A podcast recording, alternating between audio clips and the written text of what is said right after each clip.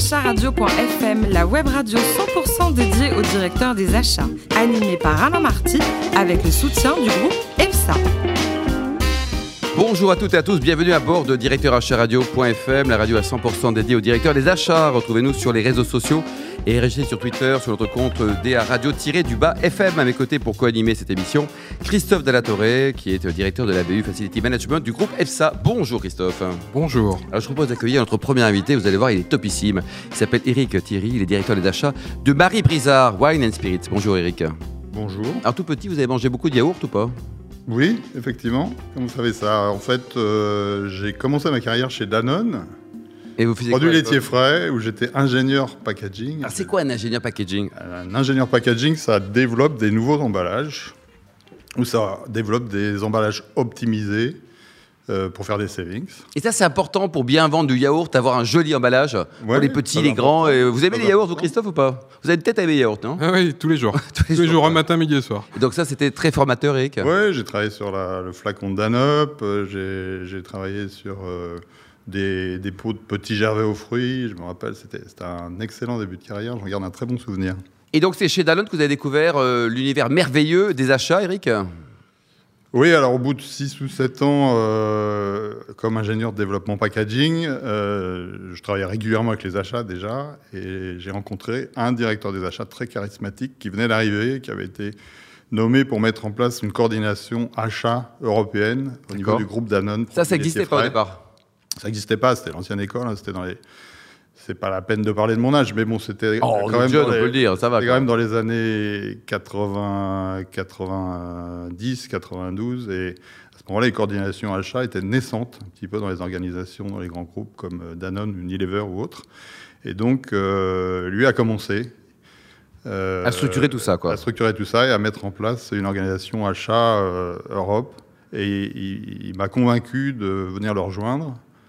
Euh, Bon, prendre en charge les achats de packaging, c'était un petit peu la, la phase commerciale de ce que Ça représentait déjà combien en volume d'achat? Ça doit être énorme, le packaging sur des yaourts, par exemple. Euh, je me souviens plus très bien, mais c'était ça se chiffrait en centaines de millions de. Alors, Eric, vous avez aussi euh, hein. vécu le rapprochement entre Liebig, Amora, Amaï et Unilever. C'était quand même le choc des cultures, tout ça. hein. Ouais, alors ça c'est mon premier poste de direction achat euh, chez Amoramai, donc en 96, où j'ai été euh, directeur des achats de Liebig May Amora, et Basé en, en Bourgogne? Basé en Bourgogne, euh, à Dijon. Alors, belle aventure aussi Très belle aventure. C'est quoi C'était une la, ETI la meilleure, je pense. Ouais. Avec un, président charismatique, d'ailleurs. Avec un président, président charismatique Thomas Derville, euh, que vous connaissez, je crois. Que l'on salue, exactement. Et, et donc, euh, une équipe de comité de direction très, très dynamique.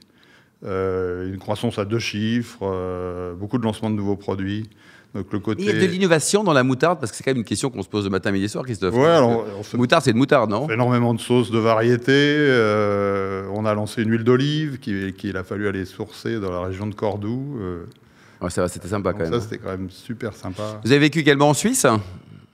Vous avez euh, Euh, vécu le management après, hein, Longtemps après, après l'absorption euh, de, de Amoramai par le groupe Unilever, Unilever a créé Unilever Supply Chain Company en 2006 et a demandé à ses directeurs achats, directeurs supply chain, vice-présidents supply chain de venir s'installer en Suisse pour des raisons bien pour vous, essentiellement fiscales. C'était une bonne expérience. Ouais. Le management à la Suisse, ça donne quoi? Ils sont sympas. Ouais, tout pas ça de management à la Suisse. c'était le management à la hollandaise, c'était Unilever. Ouais. Et, la- et à la- et à l'anglaise. Euh, on est un petit peu. euh, on parle beaucoup d'écosystème maintenant euh, dans nos organisations achats. Et c'est une chose que j'ai remarqué après coup. Quand on vous installe comme ça sur un business model essentiellement fiscal dans un pays qui est, qui est pas le vôtre ni celui de vos collègues anglais, allemands, italiens, etc. Vous êtes complètement déconnecté de, de votre écosystème. Ça, Pour le coup, c'était très très différent de, de Amoramai, qui était très implanté sur la région. la Ouais, région très localement. Quoi. Bon, Ouais. remarquez, ça aurait pu être pire. Il y a l'Irlande, il y a d'autres pays qui Ouais, des- non, mais la Suisse, c'est très sympa. Vous aimez le ski? Ah c'est super bien organisé, il y a montagnes tout près, on, on peut, on peut ouvrir ses volets le samedi matin, regarder s'il fait beau et décider d'aller skier. Euh, Vous avez quitté Unilever en 2015. Unilever, pourquoi? C'était la raison Vous en avez marre euh, c'est- 2012. 2012 2012. Et pourquoi? Bah, Unilever a- avait, avait dépensé beaucoup d'argent pour euh, déplacer euh, beaucoup de cadres euh, en Suisse. et donc commencer à travailler sur, sur des optimisations de ces organisations. Donc il y a eu des opportunités pour l'ensemble des anciens directeurs achats qui, qui, étaient peut-être un peu chers mhm. à l'époque. Et donc, donc ça a été une opportunité pour moi. Aujourd'hui, vous êtes le patron des achats de, de Marie Brizard. Un mot sur le, métier. D'abord, le chiffre d'affaires, c'est une ETI, c'est numéro 3 français, c'est ça? Combien de chiffre d'affaires au total? Numéro 3 français, c'est environ 450 millions de chiffre d'affaires. Et le portefeuille de marque, il est, il est sympa. Hein Ouais, euh, si, si, vous aimez les vins spiritueux, c'est mmh. effectivement sympa. La, la, liqueur Marie Brizard, la vodka Sobieski, le whisky William Peel. Voilà, le, vin Fruit and Wine, euh, plus, euh, plus d'autres vins euh, de Côte de Provence ou de, la région du Côte-du-Rhône. Christophe, vous aimez le bon vin ou non? Avec modération, mais vous l'aimez le bon vin? Oui, mais les, spiritueux, les bonnes vodkas, les bons whiskies sont aussi excellents à déguster. Mhm. Alors, une bonne question pour Eric. Oui, d'ailleurs, vous citez toutes ces marques qui ont une forte identité. Mhm. Aujourd'hui, quel a été pour vous le, le, modèle achat que vous avez pu appliquer pour essayer de faire converger l'ensemble de ces identités fortes sous, sous, une seule politique achat? Euh, C'est une bonne question. Je n'avais pas euh, vu les choses comme ça. En fait, euh, on a les mêmes fournisseurs. on a les mêmes fournisseurs d'arômes, on a les mêmes fournisseurs de bouteilles, on a les mêmes fournisseurs de cartons. Donc l'approche fournisseur reste la même. On a beaucoup aidé le groupe à, sortir plus tôt que prévu de son plan de redressement, puisque euh, vous savez sans doute qu'en 2014, on était au bord du dépôt de bilan. Un nouveau comité de direction est arrivé, euh, dirigé par Jean-Noël Reynaud. Et, les achats ont énormément travaillé euh, et œuvré pour délivrer des, des cost savings qui, nous ont aidés à, à délivrer le programme d'optimisation et à sortir de ce plan de redressement. Euh, bien entendu, dans mon esprit, euh, les achats, c'est pas uniquement, euh, c'est pas uniquement de la productivité, c'est aussi et surtout de la compétitivité. Donc, on travaille énormément aussi avec nos fournisseurs pour délivrer de l'innovation, du service et de, la, et de, la, qualité. Christophe. En parlant d'innovation, aujourd'hui, la place que vous pouvez laisser à l'innovation au titre du digital, du RSE, du collaboratif, qui est très mmh. tendance, Comment vous les appréhendez dans, votre environnement et, dans sa mise en œuvre dans votre groupe?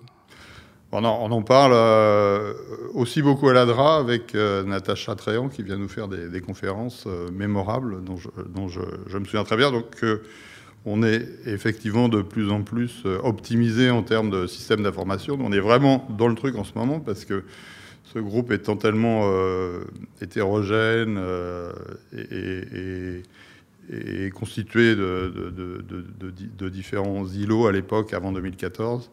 Euh, on doit travailler maintenant sur un système d'information cohérent. Donc, on est en train de démarrer un projet ERP. On est en plein dedans.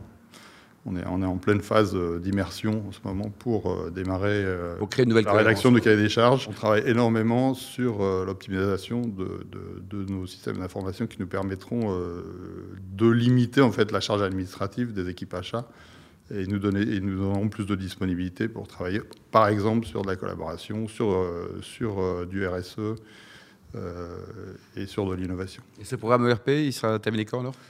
Commence maintenant et on a prévu de finir dans 18 mois. Vous n'avez pas l'air optimiste ici. Je bah, vous, savez, ce que c'est. On sait comment ça commence. mais bon. au plus court. Ouais, au plus court, quoi. C'est Christophe.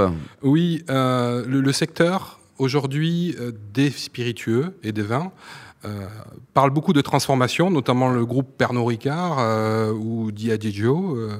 Mm.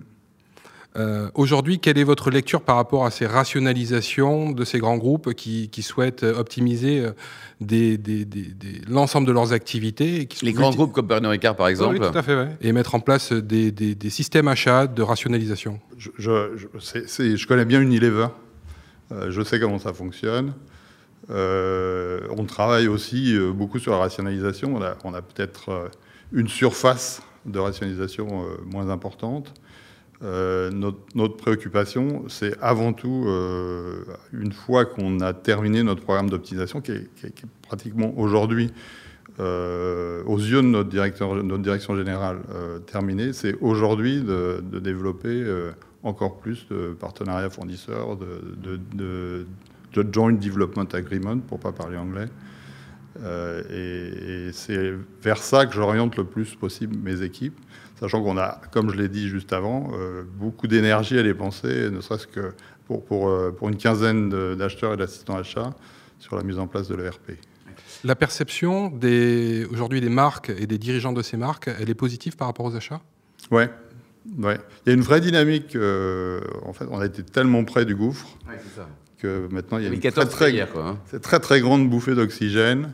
A aussi rentré énormément de, de- de ressources, de talents. euh, et cette espèce d'agglomération des talents et des équipes nous permet vraiment euh, d'avancer ensemble. Et, et c'est- plutôt très sympa euh, en ce moment, Marie Brizard.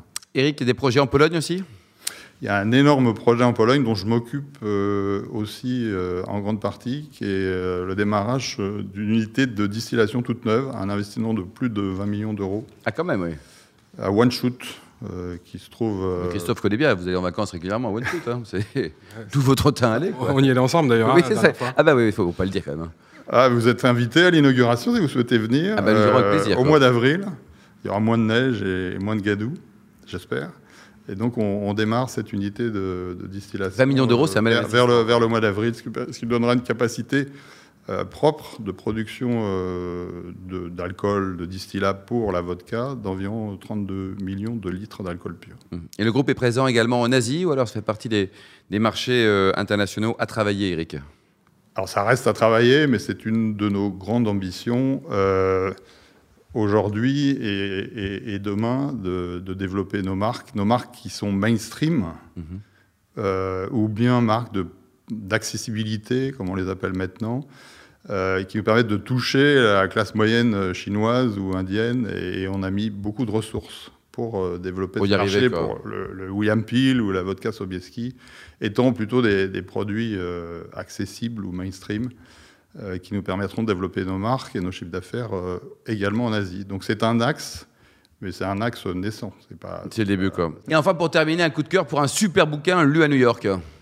Euh, oui, donc euh, un bouquin que j'ai lu récemment qui fait euh, plus de 1200 pages, qui s'appelle City on Fire, euh, dont j'ai oublié malheureusement le nom de l'auteur, euh, qui est un bouquin passionnant sur euh, l'histoire euh, de New-Yorkais dans les années 70, à l'époque où la ville était euh, quasiment en dépôt de bilan et, et brûlait et explosait de, de toutes parts, euh, avec les relations qui lient ces personnes. C'est un bouquin que j'ai trouvé extrêmement passionnant. ça.